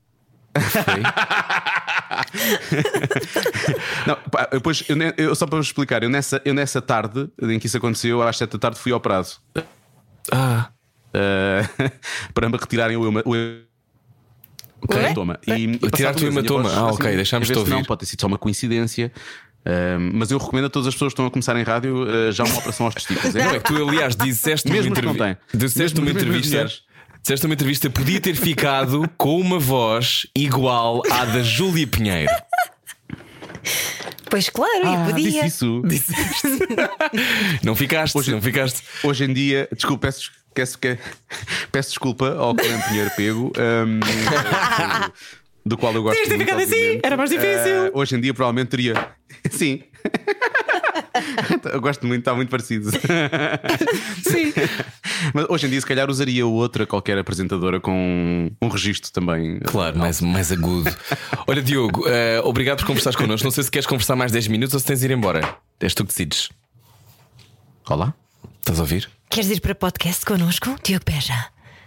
Posso, posso ir para podcast. Se quiserem falar sobre mais coisas, falamos sobre mais. Queremos. Vamos. Então vá, na rádio comercial, vamos embora. Fique com Ana Isabela Roja. Amanhã voltamos com Gisela João a Verdadeira. A verdadeira. Vai ser às 8. Um grande beijinho, uma ótima semana. É isso. E o Diogo Beja amanhã às 5 no Já Se Faz Tarde, na Ora rádio bem, com a comercial. Joana Azevedo. A sua casa. Já voltamos. Até já no podcast em Até amanhã, radiocomercial.ol.pt. Beijinhos. Sensibilidade e bom senso. Só que não. Era o que faltava. Na Rádio Comercial. Juntos eu e você. Já estamos na internet. Está cá o Diogo Beja. Diogo, ah, onde é que a tua voz já te salvou? Ah, já te salvou? ah, Estavas a dizer que ninguém te reconhece a voz. Não acredito nada nisso. Mas a tua voz é o teu. é aquilo que tu trabalhas, com o que tu trabalhas, mas também pode ser às vezes um instrumento de salvação. A voz tem-te salvo. Hum, não, sei se, não sei se me tem salvo. Eu, eh, talvez tenha servido em momentos como eh, instrumento de sedução. Isso talvez. Hum, há, há, há esse lado, ou pode haver esse lado. Não é uma coisa que eu forço, obviamente, não é? Mas hum, já, já, tive- já tive pessoas que me passaram pela vida e que disseram: eh, Ah, sim, sim, mas a tua voz foi uma das coisas que. Foi das primeiras coisas que. e agora está-me a falhar, porque não nos queres seduzir agora, não te dava jeito nenhum. Agora não Acabaste dá de ficar jeito. noivo. Logo agora. Ah. Um, e então talvez isso. A salvação, não. Uh, estás a imaginar ser parado pela polícia. Então, senhora gente, então. uh, já sabe, são 5 e 17 quer uh, não passar essa multa, quer não passar essa. Parece que eu estou a seduzir o agente. Esta, esta interpretação foi péssima, peço desculpa. Eh, bom, às vezes também pode fazer algum sentido eh, se fizer. Isso não é para aqui, para este tema. Ó Diogo, mas eu falo isto da voz porque tu durante muito tempo foste a voz de uma personagem icónica. As pessoas não sabiam que eras a voz desta personagem icónica. Queres lembrar-nos o que era? E, e o melhor é que estamos na internet e, portanto, eu posso mesmo uh, Já recriar podes. alguns momentos. Já posso, já posso recriar alguns momentos. Uh, eu fui a primeira encarnação do baixinho, papagaio do Cabaré da Coxa, do Rui Unas. Um, e foi, olha, posso dizer-vos que foi uma, foi uma decisão de carreira muito difícil, um, porque eu, eu, eu queria fazer aquilo, não queria dizer que não, mas por outro lado eu tinha muito medo, porque eu tinha começado a fazer rádio há pouco mais de um ano, um ano e meio, um, e, e mesmo na altura o meu diretor, o Luís Montes, disse: "Pá, não sei se é boa ideia de fazeres isso, porque as pessoas vão perceber que és tu. E aquilo que eu disse na altura à produtora foi: pá, eu só faço isso se a minha voz for, eh, for modificada. Acontece que, quando estamos num estúdio, como era o caso da Valentim de Carvalho, e os turnos mudam, nem sempre o técnico de som era o mesmo. E, portanto, havia semanas em que a minha voz realmente parecia que ia distorcida, havia semanas em que se percebia claramente que era eu. O que é certo é que durante muito tempo esse segredo acabou por, eh, ehm, acabou por, por prevalecer. Não ninguém, ninguém. Até que anos mais tarde eh, isso até acabou por ser falado. Eu depois acabei por começar. Eu depois comecei a falar sobre isso. Não, depois deixou de ser um problema para mim. É, obviamente, é óbvio que ao início, mim era complicado porque eu era um puto, estava a começar a fazer rádio e eu não queria ser associado a um papagaio que dizia asneiras na televisão e que na verdade não passava muito disso, não é? Só, só com o evoluir do programa e da personagem em si é que o papagaio começou a ser eh, algo diferente no, no cabaré da coxa. Mas eu tive muito receio ao início que as pessoas pensassem, lá está o, agora este parvo, pá, o que é que, é que é que ele está aqui a acrescentar? Este é aquele que diz asneiradas na televisão. E, e isso na altura deixou-me um bocadinho, deixou-me um bocadinho preocupado. Olha, aí tive muita ansiedade. Mas o papagaio era uma espécie de vírgula, não é? Nas conversas do, do Cabaré na Coxa. Sempre Eh, havia sempre. Diz, diz. O Unas fazia. Há, há- há a piada fácil, não é? O Unas dizia: Bom, também temos cá hoje, está cá o Jimba, não sei o quê. Também temos cá o Baixinho. Primeira coisa logo: Baixinho, caralho. Era logo a primeira coisa. Era logo, era logo direto, não é? E depois era um bocado também, às vezes, ele, ele dizer-me coisas como: Olha, este convidado se calhar vai ser difícil para mim, não sei o quê. Eu se calhar não posso. Pá, já sabes com este aqui tu tens que arrasar, tens que fazer. E portanto, é, é óbvio que com alguns convidados o papagaio transformava-se logo num. ahm, muitas vezes em algumas coisas que o Unas não, não, podia podia dizer, dizer. e que se calhar o papagaio, o papagaio dizia. Ironicamente, com o passar do tempo, o Unas começou a dizer muito mais coisas, ele próprio começou a dizer as neiras, e o papagaio, acho eu, começou a ser quase voz de consciência do programa, pelo menos o meu papagaio, ahm, e começou a fazer as piadas, vá, agora sendo um pouco presunçoso, as piadas inteligentes, não é? Eu pegava naquilo que as pessoas diziam e, e eu é que brincava com aquilo, ironizava, na verdade, e portanto o papagaio acabou por perder um bocadinho esse eh, a autoridade que tinha, Esse tom de ser tasca. o, o asneirente, sim, e passou a ser mais uma voz de consciência do, do programa. Até porque Eu- os eu teus gostei. pais no Val de Santarém não estavam a achar piada. No Val de Santarém é Elsa, é, Val de Santarém era Elsa É Teixeira. Elsa, pois não, era, pois é, pois é. Na, na- na Portela, Tela das das, Padeiras. das Portela padeiras, exatamente. Sim, eu acho, que eles não, eu acho que eles não viam muito, não é? E eu também não perguntava muito, eh, eh, porque aquilo, aquilo também para, para os meus pais era um bocado estranho eu estar agora com 21 anos ou 22, ou lá que idade é que eu tinha, disse, eu disse 21, 22, eh, a dizer, nas cima, as neiras mais puxadas de todas, eh, mesmo que fosse no cabo, mas estava a dizer aquilo em direto na televisão e portanto era assim, era estranho para eles também, não é? Era assim uma coisa meio. E não te pegaste nunca com nenhum convidado, porque esse papagaio podia ser, podia voar pela janela, literalmente, podia arrancá-lo do poleiro ideal. nunca, nunca te pegaste com ninguém? O primeiro, o primeiro convidado de todos foi o Joaquim Monchique. E não houve problema nenhum com o Joaquim Monchique. Acontece que foi o primeiro, foi o primeiro programa. E, e, portanto ele não sabia que havia um papagaio, que o papagaio ia dizer as neiras. E a posição, eu, eu estava. Hum, para quem conhece aquele estúdio, não sei, tu Rui, acho que fizeste o CC, Sim. ainda fizeste o CC lá, não sei se fizeste Fiz, fiz. na Valentim, foi, foi lá, não foi? Pronto. Foi, foi, Aquilo tem, primeiro- primeiro tem ano, um sim. estúdio de gravação de musical, não é? O mítico estúdio da Valentim de Carvalho, onde foram gravados muitos discos e discos icónicos hum, da, da- da música, da música portuguesa. Aquilo tem um- uma escada de acesso. Portanto, eu tinha uma mesinha com um daqueles monitores que, que é o- normalmente o final da, da- da- de um sinal de televisão. hum, à frente tinha o microfone e estava ali. E eu lembro que e, os convidados normalmente não olham para cima, ainda por cima o cenário está todo escuro ali atrás, não, não há cenário, ou seja, os bastidores estão escuros, não, e havia uma cortina preta, não havia provavelmente muita luz, eles não me viam. Mas o meu monitor muitas vezes chamava a atenção de alguns. E o Joaquim Monchique foi um daqueles que viu. E havia outros que iam lá e já sabiam que era eu e até pediam para falar comigo, outros que queriam só conhecer, e depois começou a acontecer mais para a frente. Naquele primeiro programa, ah, ninguém o avisou, ou se calhar avisou, mas não, não, não disse há aqui uma personagem e ele vai de vez em quando dizer isto e por aí fora. E aquilo que eu li um bocado hum, é chamado fourth wall, não é? Porque ele, quando eu digo uma coisa qualquer, ele diz: Oh, oh cabrão, eu vi, tu estás aí em cima, estás aí em cima nas escadas, meu cabrão. Eu, eu pensei, não, não é suposto eu dizer que eu sou um gajo, estou aqui no topo das escadas, atrás do cenário, a fingir que sou um papagaio que está embalsamado. Logo no primeiro faz- programa. Logo no primeiro programa. Isso foi um clássico, não é? É óbvio que a partir daí aquilo depois começou a fazer-se um briefing aos, aos convidados, depois eles também começaram a ver o programa e portanto já sabiam sonho. e por aí fora. Que sonho e, do portanto, cabrão, houve- estás aí no cima das escadas. Sim, pá. Que sonho, eu, que sonho. eu fiquei. Eu fiquei meio a rir, meio em pânico, a pensar: isto se o Joaquim Chico vier aqui subir as escadas e me der uma carga de porrada porque ele é maior do que eu. Houve ali, houve ali muitos sentimentos a serem sentidos nesse momento. Mas esse não foi o maior risco que tu correste em televisão, porque aqui há uns tempos tu filmaste uma série para, acho que era a Renault, não era? Com, com uma equipa de filmagens que por acaso é minha amiga e que também filma comigo e, e era hilariante, porque tu tinhas que fazer desportos radicais, que é uma coisa que tu adoras, não é, Diogo? Sim, eu adoro desportos radicais. Aliás, olha-se para mim, percebe-se logo que é a minha cara. Por acaso, na altura, até estava mais, mais em forma. Não, não estava tão em forma como já estive, mas, mas ta- estava mais em forma do que estou agora. Um, e esse programa foi para a Radical também, mas era, era, era um programa da Renault. Era assumido que era um programa da Renault. Eu tinha que fazer umas coisas com um modelo que eles tinham de carro na altura. E, portanto, eu ia para lá nesse carro e fazia as coisas. Pá, e houve coisas que foram, sei lá. Houve coisas péssimas, houve umas que eu quase pedi para não fazer e que eu estava mesmo. Houve umas que eu cheguei a estar em pânico. Um, nós vamos fazer uma coisa muito gira que eu agora gostaria de, de fazer, até gostaria de fazer com a equipa da comercial. Acho que era uma coisa muito gira para criar espírito de equipa e para fazer uma espécie de bootcamp, que é um canyoning. O canyoning implica andar no meio de. Epá, tem, tem montanha, tem. Eu adoro, tem eu, pa- eu pago tudo, tudo que é radical, bora, vamos. Pá, Barcos. Mas é incrível, depois saltas para ribeiros, fazes curso de água, enfim, tens mesmo que vestir um fato de surf, umas botas hum, e, e tens um arnês, epá, e tens que fazer tudo e mais alguma coisa. E esse começou com uma descida de rapel de 35 metros. Ah, E não é que eu tenha muitas vertigens, mas tenho algumas. Epá, e olhar para trás, quando estás num rochedo e olhas lá para baixo e vês mais rochas e um bocadinho de água só, Epá, e 35 metros são 11 ou 12 andares, é, é, é muita fruta. Epá, e, e- ainda por cima, a primeira vez que eu vou àquilo, eles disseram tens que te sentar. E, e, na verdade, a primeira coisa que tu fazes é, não percebendo muito bem, acaba- acabas com o corpo todo descaia e portanto vais de encontro à rocha, quando na verdade tu queres é estar sentado na vertical. Pá, então demorei algum tempo ali a ganhar aquilo, entrei um bocado em pânico a pensar vou cair e vou morrer. Pá, e houve.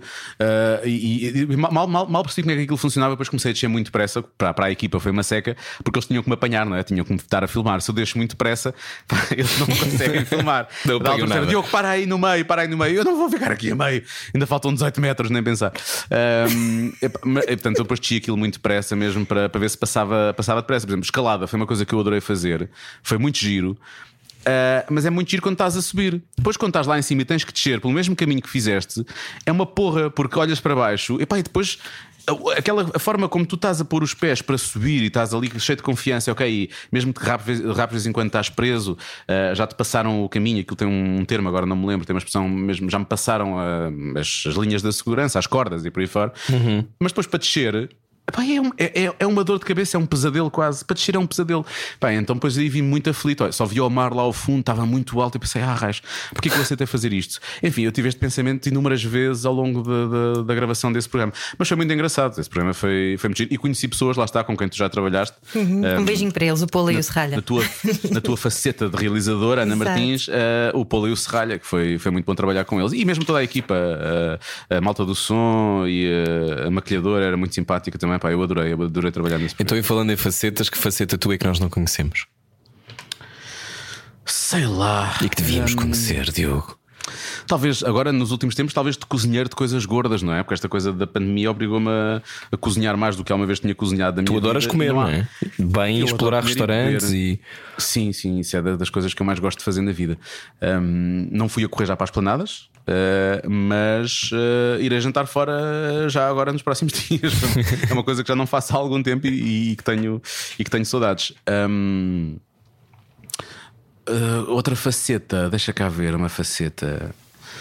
Não, quer dizer, não é nada que eu faça provavelmente que eu faça provavelmente grande segredo, não é? mas acho que sabem que eu adoro fotografar, não é? E que hum, e cada vez mais adoro adoro captar imagens e neste meio neste estou a falar de imagem em movimento, não é? Estou a falar mesmo de, de- de vídeo. É das coisas que eu mais gosto é captar vídeo e depois a seguir ir editar. Às vezes tenho alguma tenho, tenho, falta-me um bocado a paciência para começar, mas mal eu me ponho em frente ao em frente ao computador com o Premiere aberto, depois a partir do momento em que começa aquilo depois é difícil acabar. Adoro adoro editar vídeo. É E até já estavas-. Já estavas a fazer efeitos especiais e tudo. Aqui há uns tempos mostraste umas coisas, estavas a fazer. Era em After Effects, não era? Não, não, não, ainda não cheguei a esse ponto. Até porque Ok. Isso implicaria, implicaria, não sendo pirata, pagar mais não sei quanto por ano e não me está a Exato. Eh, e há algumas coisas dá para fazer, dá mais trabalho, dá para fazer no Premiere também. Dá é mais trabalho. O After Effects tem uma série de atalhos que facilitam o trabalho a esse nível. Geeks. Diogo, sim, todas as pessoas a pensar, ah, eu dou Premiere. Ahm, Diogo, como é que. É como- é claro que Premiere é um tema que toca toda a gente. Ahm, Estamos bem em que podcast, só está cá quem, Sim, quem eu quer sei, mesmo. eu sei. Eh, Entretanto, Diogo, também há, há o podcast Cada Um Sabe de Si que voltará, imagino, sei lá, este ano, não é? Esperemos todos, não é? Nós também continuamos a receber pessoas em estúdio. Setembro, não é? Depois, Mais ou menos. Vocês também.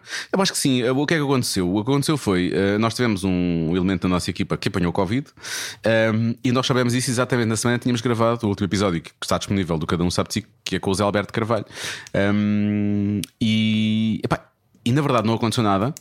Porque nem a pessoa que vive com esse elemento da nossa equipa, a nossa produtora Marta, apanhou.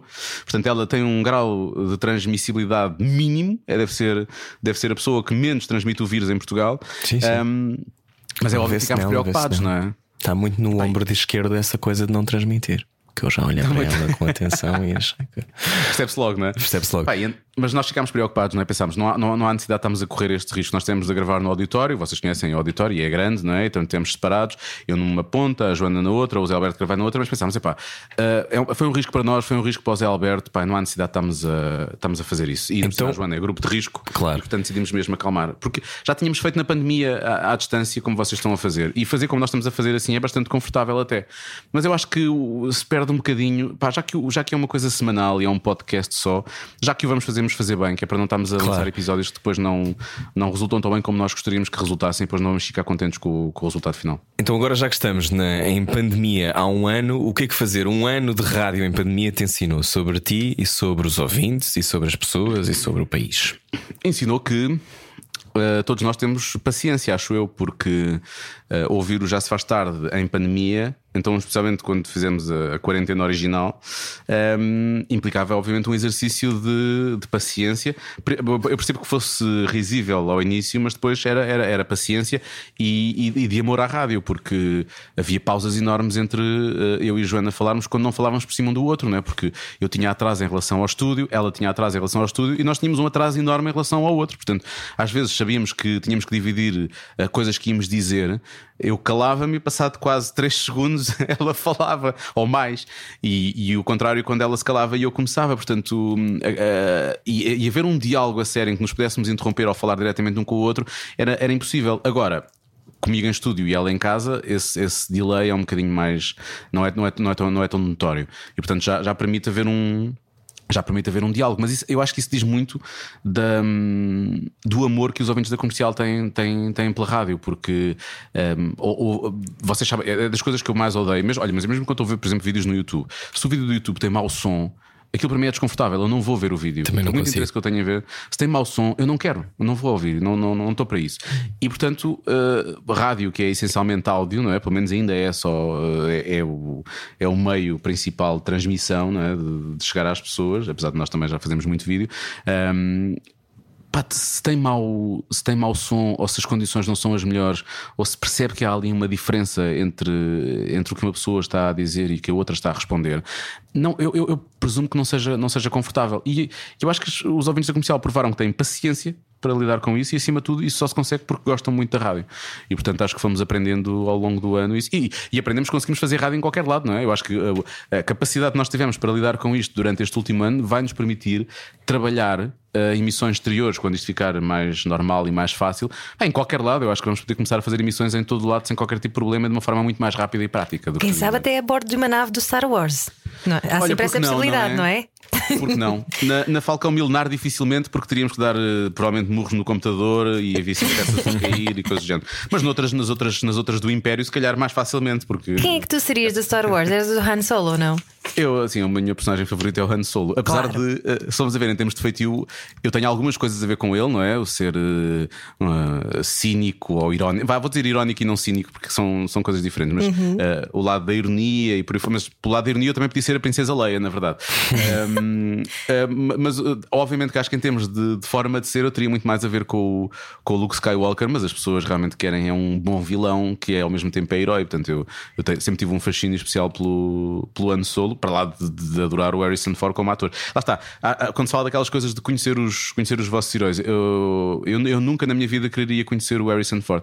As histórias que eu já ouvi contar sobre ele são tão más, tão más, tão más, que eu acho que ia ser matar uma, matar um, uma ideia que nós temos eh, sobre aquela pessoa. Eu não, não gostaria nada que isso acontecesse. Ó Diogo, ainda não fomos à tua infância, mas eu queria saber, como já estamos quase a terminar, eu queria saber o que é que tu conservas ainda do rapazinho da Portela das Padeiras, ali ao pé de Santarém. Rapazinhos. Há dois, Dois rapazinhos. rapazinhos? Há o rapazinho da Portela das Padeiras, que eu fui viver para Santarém com 11 anos. Um, mas há o rapazinho da Alenquer. Eu vivi em Uhum. Ah, Alenquer pois, até pois. Uhum. aos 11. E esse é, que é o, esse é que é o verdadeiro rapazinho, não é? Pois é, pois é. Um, o que é que eu conservo? Conservo- co- Para já, há, há sempre coisas que nos marcam. Houve uma coisa difícil, foi mudar de um sítio para o outro. Eu tinha, tinha 11 anos e, portanto, fiz o quinto, o quinto ano em Alenquer e já fiz o sexto em Santarém. E vocês sabem o quão difícil é. um- é difícil e é fácil. É difícil deixarmos para trás uma vida inteira, não é? De, de- de amigos e de amizades, Uh, colegas que eu tinha desde a primeira classe, alguns até antes. Um, mas por outro lado, também é fácil, uh, naquela idade, fazermos amigos, não é? Tipo, é das coisas mais fáceis que. É verdade. que Mas, mas depois Portanto, nunca sabes muito bem os resolvi isso. códigos, os códigos sociais, não é? Do, do sítio novo para onde tu vais. Eu também mudei, como tu sabes, com 15, Sim, acho eu, exatamente. para o Algarve, portanto, sim, per- percebo perfeitamente. Ficas sempre ali um Sim. bocadinho perdido, a sentir-te um bocadinho deslocado. Era tudo diferente, quer dizer, eu acho que Sant- Santarém e Alenquer nada tem a ver uma, e, as pessoas também nada têm a ver uma- umas com as outras. Mas pronto, isso, isso foi, foi- foi- também tem a ver com a, com, adapta- uh, com a, minha adaptação nessa, nessa idade e se calhar também me terá ajudado uh, mais tarde na, na minha vida. Aquilo que eu recordo, sei lá, eu recordo. um, eu recordo que que acho que fui sempre feliz, ou quase sempre feliz. Lembro-me da, ligação, lembro muito dos meus avós, os meus avós maternos morreram muito cedo, quer um quer outro, Um, e, e eu fui criado os primeiros anos com a minha avó materna, portanto tenho, tenho saudades dela. E depois eu, eu sou muito parecido em termos de feitio com o meu avô materno, que morreu, tinha 13 anos, acho que tinha 13. Um, íamos passar férias juntos, só para vocês perceberem. Tipo, o meu avô e eu, tipo, os dois os melhores, os melhores companheirões, tipo, ali tardes inteiras sentados a ler ao lado um do outro. Mas, é- mas era isto, e nós gostávamos daquilo, tínhamos enormes conversas e éramos muito parecidos um com o outro. E portanto, eh, eu relembro sempre isso e isso marcou-me muito. E, e, e terei sempre saudades do- dos meus avós maternos, porque, ainda, por exemplo, vocês verem, ainda tenho uma avó paterna, a avó do meu, mãe do meu pai ainda está viva, ainda tive com ela eh, há pouco tempo, assim à distância, mas ainda tive com ela há pouco tempo. Toda feliz da vida, já foi vacinada, já levou as duas doses, portanto está, diz que ela está bem, portanto por ela está tudo bem. tem, tem 90 anos, mas está, eh, está rija. Um, e- mas mas- mas lembro-me sempre disso. E lembro-me de algumas, de algumas, de algumas amizades que, que me marcaram e que e das quais, nas quais algumas pessoas com as quais ainda me dou, outras com as quais já, já a vida acabou por, por, por nos afastar. Mas eu acho que tudo isso ajudou a, a formar o, o Dioguinho. E tu estás Agora a parece que estou a falar do blog. Exato, não é o dioguinho.pt. Olha, e tu estás a gostar de envelhecer? Estou mais confortável com isso. Um, há uns anos, óbvio, que ia fazer 40 e portanto comecei a, comecei a pensar nisso. Uh, Depois isso aconteceu e percebi que era 39 e era o dia a seguir aos 39 e portanto não me preocupei muito com a situação. Um, agora. Nesta fase em que eu estou, eh, curiosamente, eu pedi a mim em casamento no dia em que ela fez 40 anos. eh, e lá estava, começámos a conversa com isto, casar, casar aos 40. Um, eu di- eu, eu, eu fiz-lhe um, eu fiz-lhe um vídeo, foi uma surpresa, e depois no, final do vídeo eu depois acabo por pedi-la em casamento, não no vídeo, mas ao lado dela, não é? Mas o, o Dioguinho da televisão fala que o Dioguinho estava ao lado dela. Porque é que agora comecei a dizer Dio, Dioguinho? Oh, raios. um, portanto, há ali uma troca entre os Diogos e, e- e eu faço-lhe o, eu faço-lhe o, o pedido. E aquilo que eu estou a dizer mesmo antes é exatamente isso. É, eu sei que para ti isto é uma coisa na qual tu pensas mais do que eu, eu não penso tanto, já pensei mais, e eu estou muito confortável agora com o que está a acontecer. Eu, eu gosto de ter esta idade, um, olho para a frente e penso que ter 50 de cá também vai ser fixe e também vai ser sexy de alguma forma. Uh, e e- e- e se o puder fazer da forma como tenho feito e acima de tudo ao lado de quem me faz feliz, isso não é uma coisa que me, que me preocupe. Então, e para fechar, no que é que tu tens fé?